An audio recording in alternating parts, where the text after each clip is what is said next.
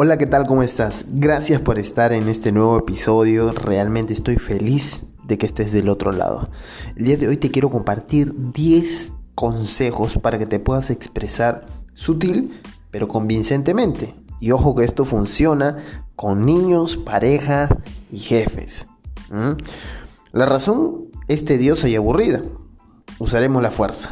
Así dijeron los personajes de la película Pingüino de Madagascar. ¿Con cuánta frecuencia usan esta regla las personas en la vida real? ¿Cuándo sería suficiente dominar los conceptos básicos de la persuasión y aprender a alentar a las personas a hacer lo que nos beneficia? Lo creas o no, existen principios generales para construir frases que hacen que otros acepten tu punto de vista con facilidad. Por eso hoy en un café con Fran quiero que tu comunicación entre las personas sea productiva. Por lo tanto, te estoy publicando, te estoy compartiendo algunos consejos que te van a ayudar a transmitir correctamente tus pensamientos a tu interlocutor y obtener lo que quieres con la mayor frecuencia posible. ¿sí? Vamos a empezar con los cuatro primeros en este primer episodio. El primer consejo sería que evites, evites las generalizaciones. Te pongo un ejemplo muy práctico. Digamos que eh, tú tienes que llegar a una cita, ¿no? Y entonces te haces tarde, ¿no? Y entonces dices algo así como que, discúlpame, perdóname, siempre llego tarde. Entonces la otra persona te va a decir, sí, ya me di cuenta, ¿verdad? Entonces eh, estás generalizando. Pero fíjate que ¿Cómo sería que llegues y digas, gracias por tu paciencia? ¿Mm? Esa frase, gracias por tu paciencia, de verdad. La otra persona no le va a quedar de otra que decir, bueno, ya está, no te preocupes. Entonces, mi primer consejo sería que borre las palabras nunca, todos, todos, siempre de tu discurso. Y en cambio, sé específico. Piensa exactamente qué sucedió a quién le concierne y cuándo sucedió. ¿sí? Ese sería el primer consejo. El segundo consejo sería que especifica la hora y fecha. ¿sí? Digamos que tú quieres pedir prestado a alguien dinero, qué sé yo, y entonces tú dices, te lo voy a devolver al final de la semana. Mm, como que, ¿no? Como que no, no da tanta seguridad. De otro modo podrías decir, te lo devolveré el sábado por la tarde. Cuando tú dices el cuándo y hasta qué punto, en lugar, de alrededor aproximadamente, más o menos te lo voy a estar dando en... Mm, entonces no vas a causar tanta seguridad, ¿sí? Intenta convicción. Entonces, muy importante, el segundo consejo, especifica la hora y fecha cada vez que tú quieras pedir un favor. El tercer consejo es que digas y en lugar de pero. ¿Sí? Y en lugar de pero. Un ejemplo. Eh, por ejemplo, un caballero, en el caso que seas una dama, eh, pues, te entrega un ramo de margaritas. tú le dices, qué lindas margaritas, pero a mí me gustan las rosas. Entonces obviamente vas a hacer sentir mal a, la otra persona y, pones en riesgo la relación que puedas tener con la otra persona. Pero si dijeras, qué lindas margaritas y también adoro las rosas, la otra persona lo único que va a tener en mente es, de acuerdo, sé que también le gustan las rosas. ¿sí? Un pero invalida todo lo que se dijo antes de él. ¿sí? Así que mejor evitarlo. ¿Sí? Ese es mi consejo. Y el último consejo de este día es que hagas preguntas abiertas. ¿Sí? Es muy diferente. Si tú quieres, tal vez eres un caballero, no quieres eh, invitar a alguien a, salir a una cita. Y si tú le dices, ¿podemos vernos? Ojo con eso, porque es una pregunta cerrada le estás dando la opción de que te diga sí como que te diga que no. Entonces cuando tú le dices una pregunta abierta, por ejemplo, ¿cuándo tendrás un momento libre? Quiero verte. te das cuenta. No hagas, no hagas preguntas abiertas a las cuales mm, se pueda responder sí o no. Formula una pregunta eh, con cuándo o cómo, ya que extraen valiosa información. ¿sí? Así es que muchas gracias por estar acá. Te espero en el siguiente, en el siguiente podcast y vamos a seguir con estos con estos consejos para que tú puedas expresarte de una manera sutil pero muy convincente. Gracias por el café.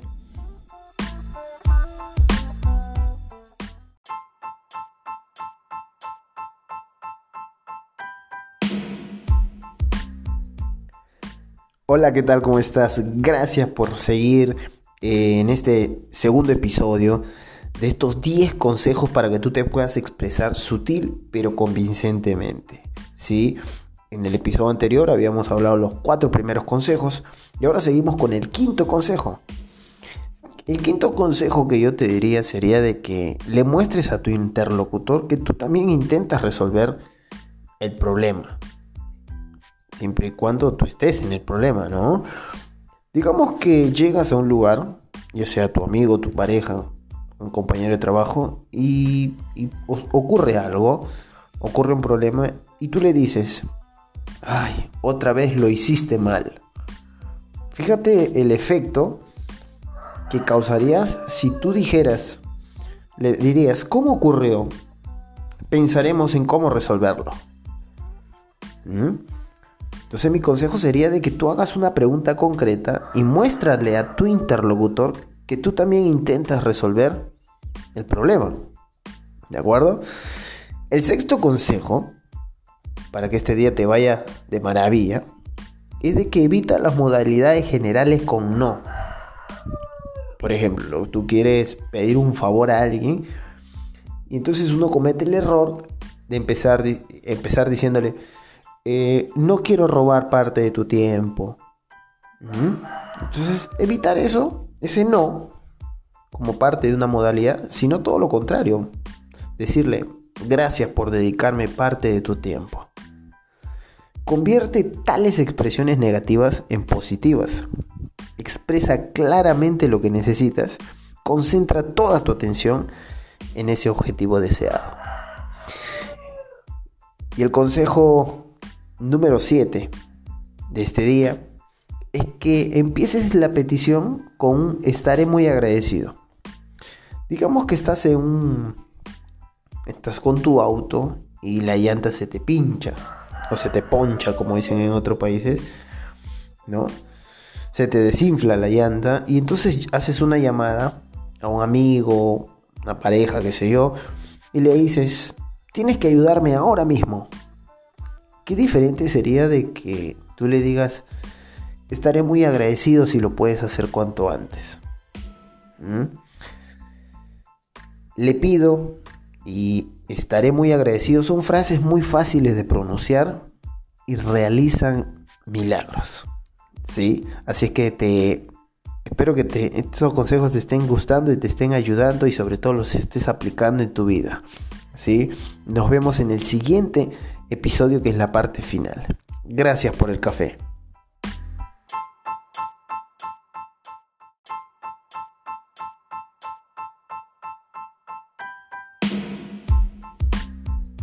Hola, ¿qué tal? ¿Cómo estás? Gracias de verdad por haber llegado al final de este gran episodio, de este tema, que es acerca de 10 consejos para que tú te puedas expresar sutil, pero convincentemente. Ya en la, en la, recta final, en el último episodio de este tema, eh, estamos en el consejo número 8, que tendría que ver con utilizar motivadores negativos. Digamos que llegas a un lugar Digamos que estás llegando ahorita a tu trabajo o estás llegando a casa. O simplemente llegas a un lugar y en lugar de decir, ¿qué diablos es eso? Porque algo no te gusta, ¿no? Podrías utilizar la frase, no estoy de acuerdo en todo. La negación motivacional tiene sentido en situaciones en las que se necesita decirle a otra persona que algo te desagrada o para rechazar completamente su oposición. Es importante que presentes tu opinión y digas la verdad, Pero con la negación motivacional puedes decirlo más cortésmente. ¿sí? Y así obviamente tú pones en la mesa tu, punto de vista y no afectas la relación que puedas tener, ¿no? O la opinión que las personas puedan tener de ti.